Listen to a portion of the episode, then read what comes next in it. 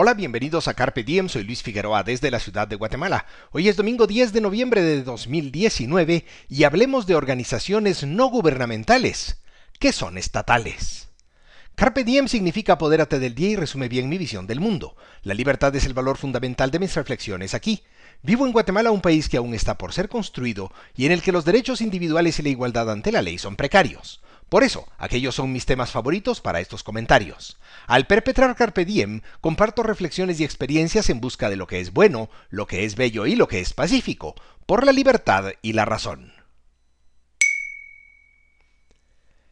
Las llamadas organizaciones no gubernamentales, que reciben dinero de los tributarios, tomado por la fuerza, por medio del gobierno, no solo son protagonistas de la expoliación, sino que no deberían llamarse no gubernamentales.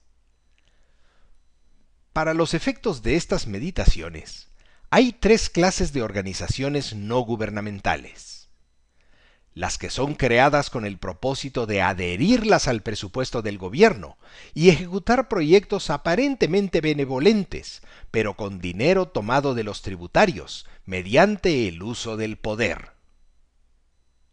También están las que son creadas con el propósito de ser organizaciones privadas voluntarias de servicio, pero que terminan recibiendo favores políticos y dinero de los tributarios por medio del gobierno.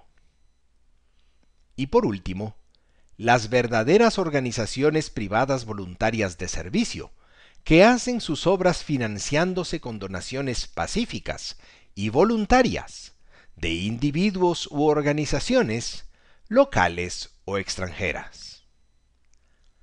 Hay un abismo moral entre las tres. Y ¿te sorprende que en Guatemala se hayan multiplicado las organizaciones de los dos primeros tipos?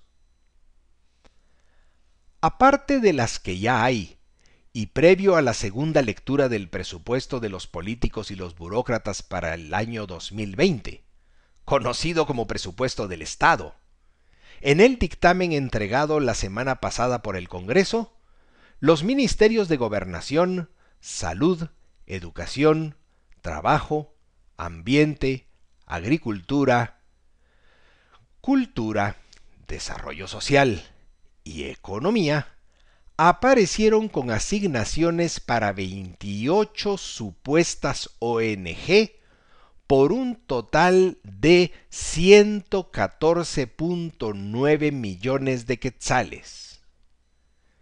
Dichas organizaciones no gubernamentales supuestas no estaban incluidas en el proyecto original presentado por el organismo ejecutivo.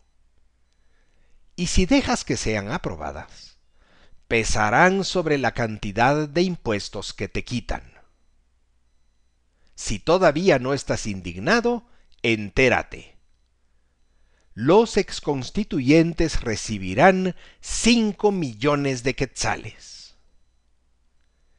El uso de dinero por parte de organizaciones no gubernamentales no sólo pervierte la naturaleza del gobierno, sino que pervierte el concepto mismo de benevolencia.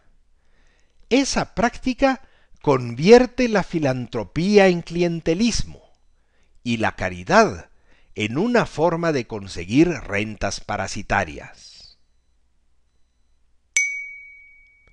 ¿Y tú qué piensas? Si te interesan estos temas, comparte este podcast y visita luisfi61.com.